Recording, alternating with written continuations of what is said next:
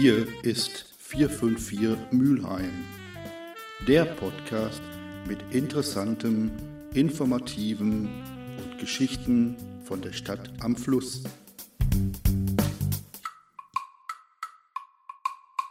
Und jetzt gibt es ein Interview, auf das ich mich ganz besonders freue. Wir haben immer großes Interesse, auch mit anderen Religionsgemeinschaften ins Gespräch zu kommen. In Mülheim gibt es jetzt ganz aktuellen Anlass. Und zwar hat die Amajirda-Gemeinde einen neuen Imam. Und das Interessante daran, er ist sowohl Deutscher wie auch hat seine Ausbildung in Deutschland erfahren. Und das ist natürlich für uns eine unwahrscheinlich interessante Geschichte. Guten Tag, Herr Nassir. Wie geht's Guten Ihnen? Tag, guten Tag. Dankeschön. Vielen lieben Dank für die Einladung. Damit unsere Zuhörer sich so ein bisschen was vorstellen können, können Sie uns mal ein bisschen erklären, was ist die Aufgabe eines Imam innerhalb der Gemeinde? Ja, sehr gerne. Im Namen Allahs des Gnädigen, des Barmherzigen. Also die Aufgabe des Imam ist sehr vielfältig in der lokalen Gemeinde. Das heißt, dass man natürlich allen voran dafür zuständig ist, dass man die fünf Gebete die ein Muslim zu verrichten hat, dass diese in der Moschee im Gebetszentrum geleitet werden, äh, dass man in alltäglichen Sachen den Gemeindemitgliedern hilft. Das heißt, dass auch Koranklassen und so weiter veranstaltet werden, Programme für Kinder veranstaltet werden, dass man den persönlichen Kontakt zu den Gemeindemitgliedern pflegt, als eine Art Seelsorge auch für die Gemeindemitglieder da ist. Das heißt, dass man wirklich tagsüber, aber auch ähm, natürlich sonst, wenn man gefragt, gebraucht wird, dass man für die Gemeinde da ist, vor allem für die Mitglieder da sind. Jetzt, wenn man Ihren Werdegang verfolgt, ist man schon ein bisschen überrascht. Sie haben schon als Teenager für sich persönlich die Entscheidung getroffen, ich werde Imam. Was war der Auslöser dafür? Genau, also ich bin damals auch äh, in der Schulzeit natürlich hat man die Gedanken, was will man später machen, was will man nach seinem, äh, seinem Abschluss auch machen. Es war immer so, dass in meinem Leben der Glaube auch in meiner Familie im Alltag eine sehr große Rolle gespielt hat. Das heißt, dass wir in unserer Familie auch so erzogen wurden, dass wir die Gebete verrichtet haben zu Hause, dass wir unser Wissen, unser religiöses Wissen auch erweitert haben, dass wir versucht haben, auch nach dem Islam zu leben. Und das war bereits in meiner Schulzeit so. Und als ich diese Möglichkeit gesehen habe, dass wir, unsere Gemeinde in Deutschland ein Institut hat, das Imame ausbildet, habe ich mir Gedanken darüber gemacht, vielleicht mein Glauben was mir sehr, sehr wichtig ist, mit, mit meinem Leben so zu verbinden, dass ich jeden Tag auch ähm, mit meinem Glauben zu tun habe und meiner Gemeinde auch etwas zurückgeben kann und so mich selbst spirituell weiterentwickle und gleichzeitig auch für meinen Glauben da bin und Gott damit zufriedenstellen kann. Also ich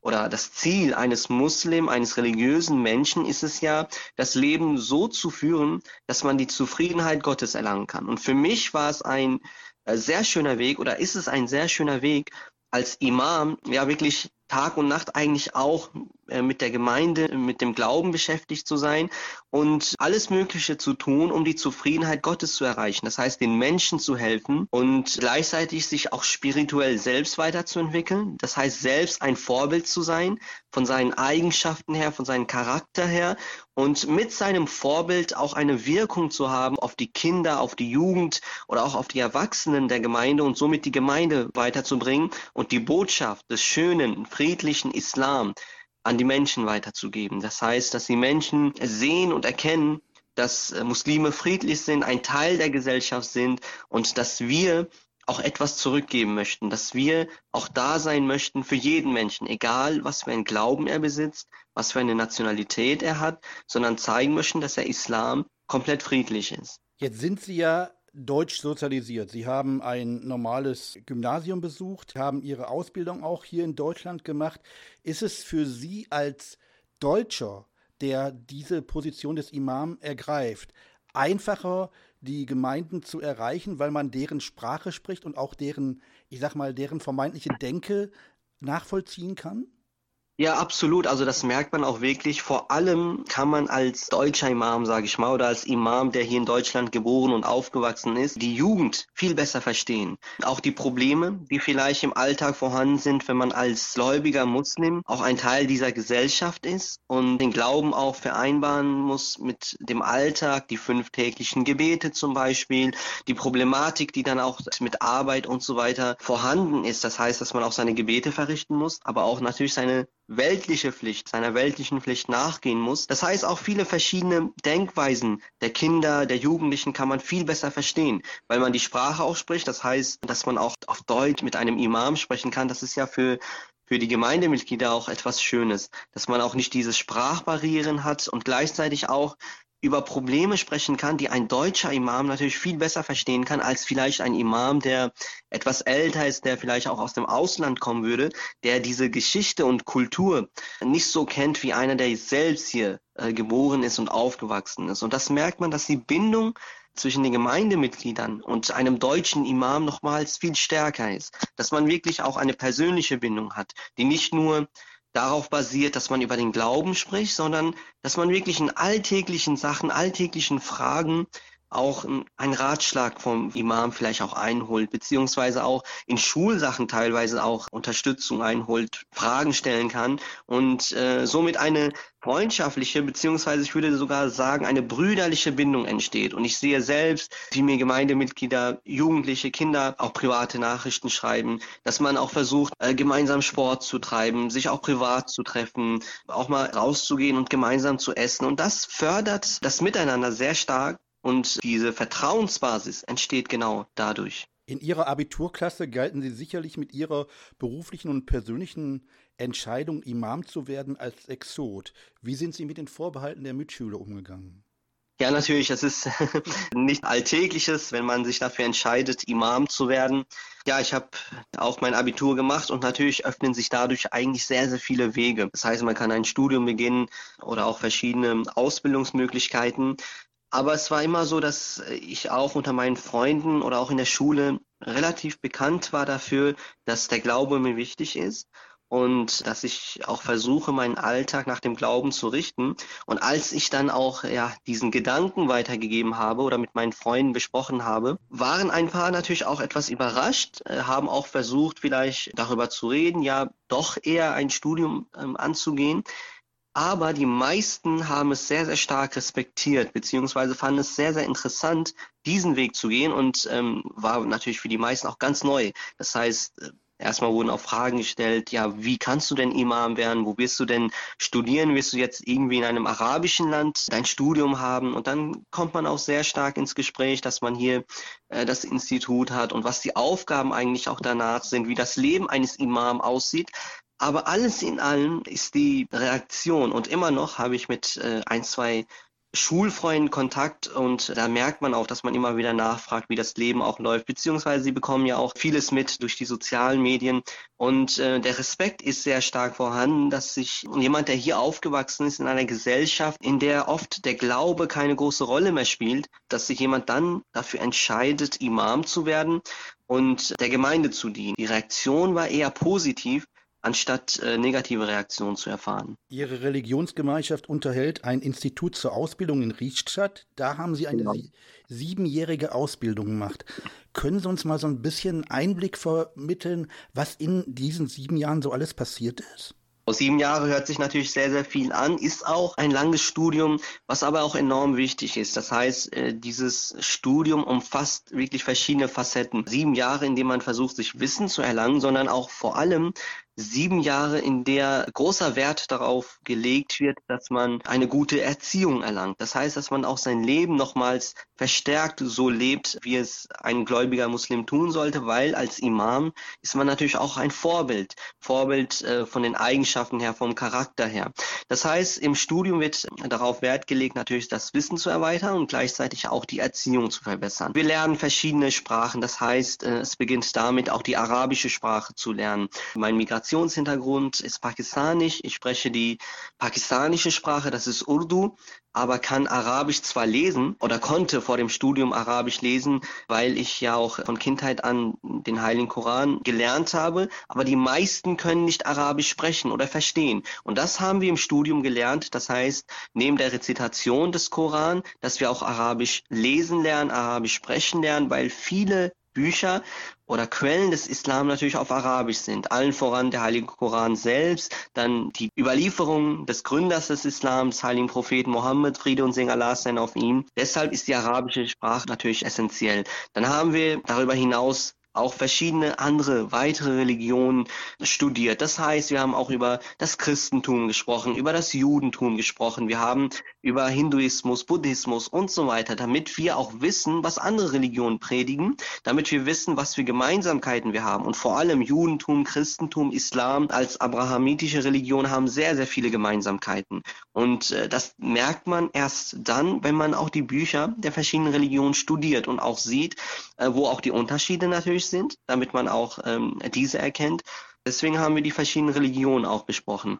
Außerdem äh, die Überlieferung des Propheten, was auch sehr interessant ist, dass wir die Geschichte und Kultur Deutschlands auch besprechen, dass wir auch auf die Geschichte eingehen, dass wir auch auf aktuelle Themen eingehen. Wie ist die Lage in Deutschland? Was denken die Menschen hierzulande über den Islam? Wo sind die Vorurteile beziehungsweise die Fragen, die entstehen, damit wir auch wissen, wie wir diese Vorurteile beseitigen können was auch in den Köpfen oder Gedanken der Bürger hier im Land spielt, damit man auch darauf eingehen kann. Also wirklich sehr vielfältig das Studium. Wir haben da noch äh, weitere Sachen. Persische Sprache ist man auch noch eingegangen und weil wir ja auch dort gelebt haben in einem Studentenheim, das heißt die Studenten alle leben dann auch gemeinsam, dann isst man auch gemeinsam und spielt auch gemeinsam. Das heißt Sport war auch wirklich jeden Tag, äh, dass wir Fußball gespielt haben oder Fitness, Joggen und so weiter. Verschiedene Möglichkeiten, die auch dort vorhanden waren fahren, damit man auch einen Ausgleich hat, damit man sich auch körperlich betätigt. In der Ahmadiyya-Gemeinde in Mülheim sind Sie nicht nur ein sehr junger Theologe, Sie sind auch gleichzeitig der erste Imam der Gemeinde. Wie war der Empfang durch die Gemeindemitglieder? Ja, der Empfang war sehr positiv. Also natürlich ist es immer etwas ja Schönes für die Gemeinde selbst auch, aber auch für mich als Imam in einer neuen Gemeinde zu sein. Ich war jetzt davor für circa eineinhalb Jahre in Kassel als Imam zuständig. Und natürlich war der Abschied auch etwas äh, ja äh, emotional, sage ich mal, weil in den eineinhalb Jahren hat man wirklich sehr sehr gute Freundschaften äh, schließen können. Und dann ist es äh, ja auf der einen Seite so, dass man eine Gemeinde verlässt und ist vielleicht auch etwas traurig, aber dann ja am nächsten Tag direkt eine neue Gemeinde hat, äh, neue Menschen, liebe Menschen, die einen auch sehr sehr lieb empfangen haben und es war wirklich auch in den ersten Tagen hat man direkt äh, gemerkt, wie sich die Gemeinde auch auf einen Imam gefreut hat. Das heißt, wie Sie schon erwähnt haben, in Mülheim selbst gab es davor keinen Imam der Ahmadiyya Gemeinde. Das heißt, ähm, die Gemeindemitglieder haben vorwiegend äh, ihre Gebete selbst verrichtet im Gebetszentrum und auch die Programme selbst organisiert, öfters ohne einen Imam. So hat man sich sehr gefreut, auch die Jugendlichen, aber auch die Erwachsenen, dass ein Imam jetzt auch wirklich in Mülheim lebt. Das heißt, alle Gebete auch vom Imam geleitet werden und dass man auch immer wieder die Möglichkeit hat, ins Gespräch zu kommen äh, und äh, mit ihm zu sprechen. Deswegen war die Reaktion sehr positiv und äh, auch beim Umzug haben die Gemeindemitglieder sehr stark geholfen. War auch wirklich sehr schön anzusehen. Und was man wirklich merkt, man fühlt sich gar nicht fremd. Das heißt, auch wenn man ganz neu hierher kommt, ich kannte keinen persönlich, aber nach einem Tag wirklich hat man sich so heimisch gefühlt, dass man sich auch selbst immer wieder dann freut, wie, wie schön es ist, mit den Gemeindemitgliedern zu sein. Die Ahmadiyya Jamaat Religion ist eine der zahlreichen Ausprägungen des Islam, ähnlich wie wir im Christentum katholische und evangelische Christen haben. Können Sie kurz erklären, wie sich ihre religiöse Ausrichtung im Gesamtkontext des Islam einordnet? Also die Ahmadiyya Muslimgemeinde wurde im Jahre 1889 in einem kleinen Dorf in Indien, in Qadian, gegründet. Und der Gründer, Hazrat Mirza Ghulam Ahmed aus Qadian, aus Indien, hat den Anspruch erhoben, der Messias der Zeit zu sein und der Mahdi, der Reformer der Zeit. Das heißt, der Messias, der von den großen Weltreligionen erwartet wird für die Endzeit, wir glauben daran, dass er genau dieser Messias ist und gleichzeitig der Mahdi, was äh, so viel bedeutet wie der Reformer, auf den auch die Muslime für die Endzeit warten, der vom Propheten Mohammed, Friede und Segen Allah sein, auf ihm prophezeit wurde, weil sich viele Muslime in der Endzeit von, von den wahren Lehren des Islam entfernen würden, würde ein Mahdi kommen.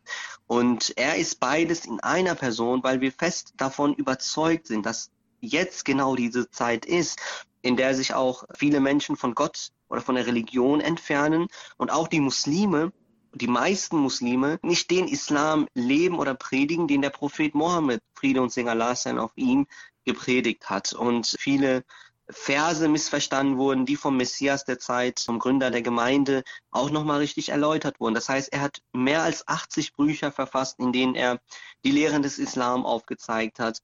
Und ja, somit haben wir eine sehr, sehr besondere Stellung innerhalb des Islam, dass wir daran glauben, dass der Messias bereits erschienen ist. Und wir sind die weltweit größte organisierte muslimische Gemeinde. Das heißt, wir sind in mehr als 200 Ländern vertreten und haben in Deutschland allein ca. 50.000 Ahmadi-Muslime, die mehr als 60 Moscheen erbaut haben. Und das Besondere daran ist, dass unsere Gemeinde, egal was wir auch veranstalten, Moscheen bauen, unser Institut leiten und so weiter, alles wird durch die Spendengelder der Gemeindemitglieder finanziert. Das heißt, kein Staat oder keine Organisation, die diese Gemeinde unterstützt, finanziell unterstützt oder sonst ähm, auf irgendeine Art und Weise, sondern wirklich alles durch Spendengelder. Und dadurch sind wir auch sehr ja, transparent. Und die Ahmadiyya Muslim Gemeinde ist in Hessen und Hamburg die einzige muslimische Gemeinde, die auch den Körperschaftsstatus besitzt.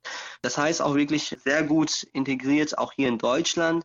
Und das Besondere ist, dass wir auf der ganzen Welt, also die gesamte Ahmadiyya-Gemeinde weltweit von einem spirituellen Khalifen, Khalif bedeutet Nachfolger, Nachfolger des Messias, geleitet wird. Das heißt, wir haben ein spirituelles Oberhaupt, das uns immer wieder durch Ansprachen, Predigten auf den rechten Weg führt und leitet. Und diese Spiritualität, das spielt ja eine große Rolle in unserem Leben, dass wir versuchen, uns weiterzuentwickeln, dass wir versuchen, unsere Eigenschaften zu verbessern, unsere Schwächen zu beseitigen und äh, der Khalif ist eine Führung, eine Leitung für uns Ahmadi-Muslime. Deshalb werden Sie von mir zum Beispiel genau dasselbe hören wie von einem Ahmadi-Muslim in Afrika oder in Amerika oder in Australien. Und das ist das Besondere, dass wir keine extremistischen Gedanken aufweisen oder sonst irgendetwas, was gegen den Islam sprechen würde, weil wir permanent diese Leitung durch einen Khalifen haben. Jetzt gibt es ja innerhalb des Islam genauso wie im Christentum auch verschiedene Richtungen.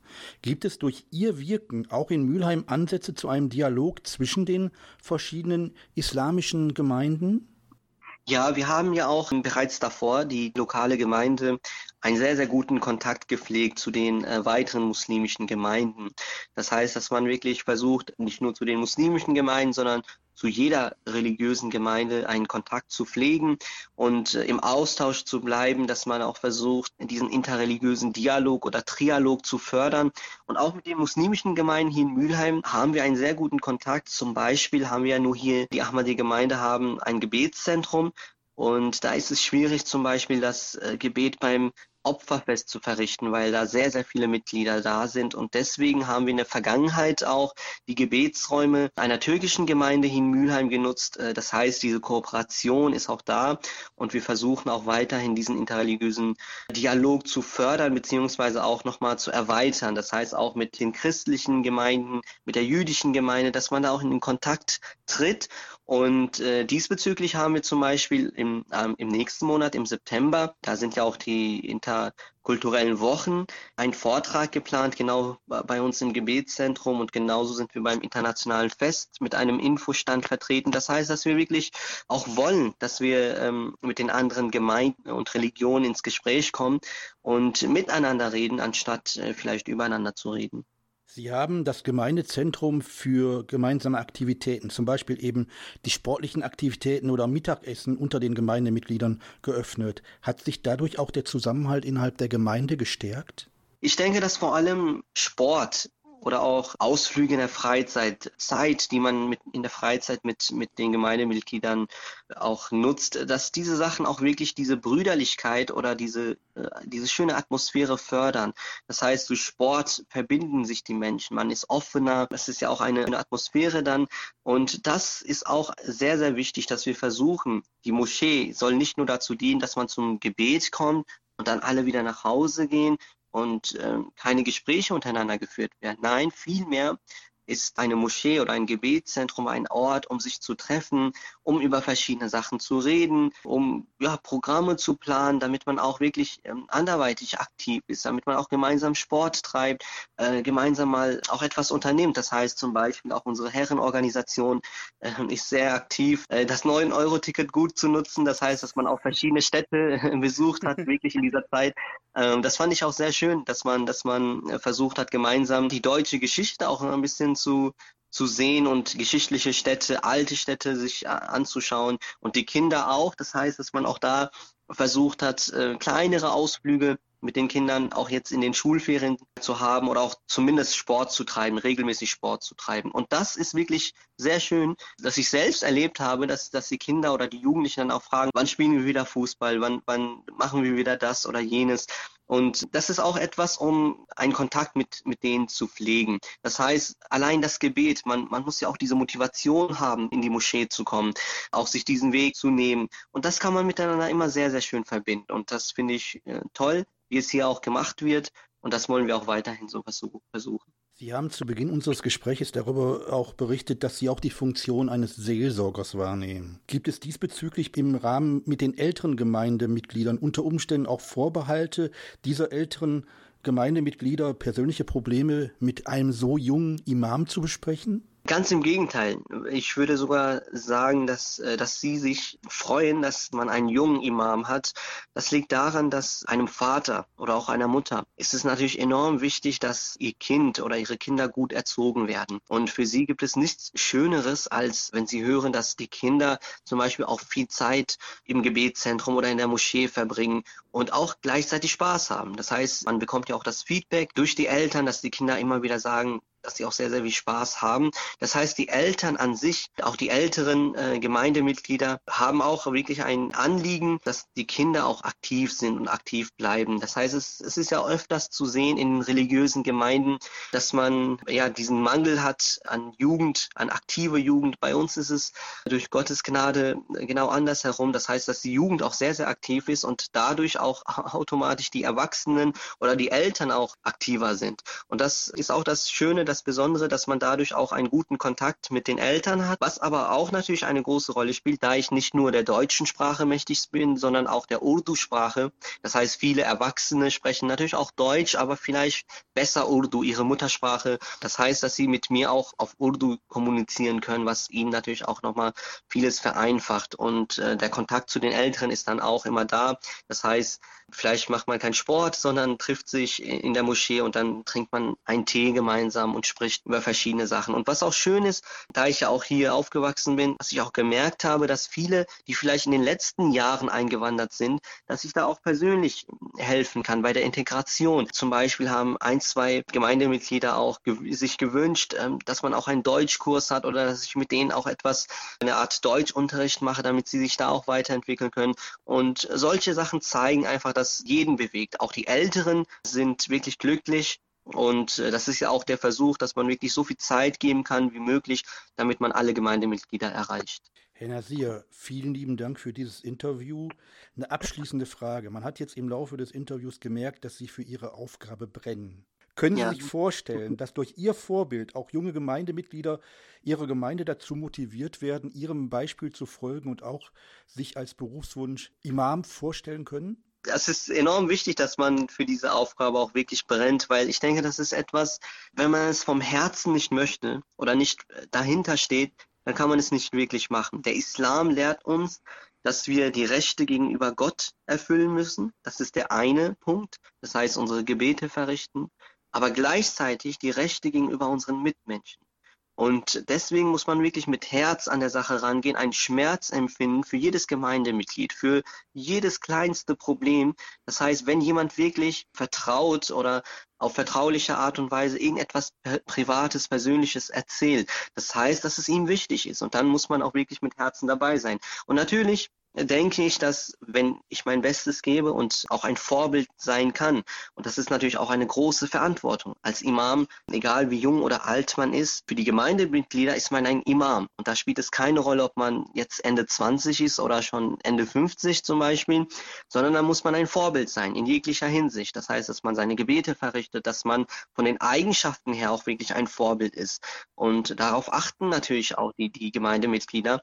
Und wenn ich das schaffe, dann denke ich sicherlich, dass man auch viele Kinder und Jugendliche dazu überzeugen kann, auch vielleicht diesen Weg zu gehen und auch äh, sich dafür zu entscheiden, Imam zu werden. Und ich habe auch die Möglichkeit gehabt, bereits mit ein paar Kindern äh, zu sprechen. Und der Wunsch ist auf jeden Fall da. Und jetzt hat man natürlich noch mal ein Beispiel, wie es sein kann, wie das Imamleben auch sein kann und wie es ist, hier aufgewachsen zu sein, aber trotzdem mit dem Glauben so verbunden zu sein und diesen Weg zu gehen. Und deswegen denke ich, dass auch in der Zukunft weitere Jugendlichen äh, der Gemeinde nicht nur hier in Mülheim, sondern auch deutschlandweit sich immer wieder dafür entscheiden werden, diesen Weg zu gehen, Imam zu werden, weil der Bedarf auf jeden Fall sehr hoch ist. Und ähm, dadurch, ich denke, ein, ein etwas sehr, sehr Positives entstehen kann, und die Imame in Deutschland, vor allem die deutsch sprechenden Imame, auch sehr viel bewegen können im interreligiösen Dialog, aber auch intern in der Gemeinde selbst. Und das merke ich und auch wenn ich mit den anderen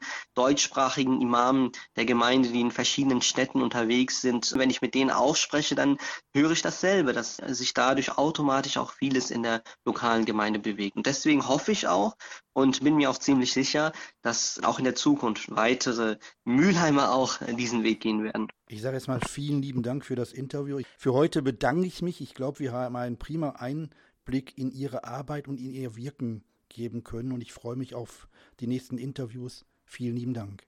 Vielen lieben Dank für ihn und für diese Möglichkeit. Dankeschön.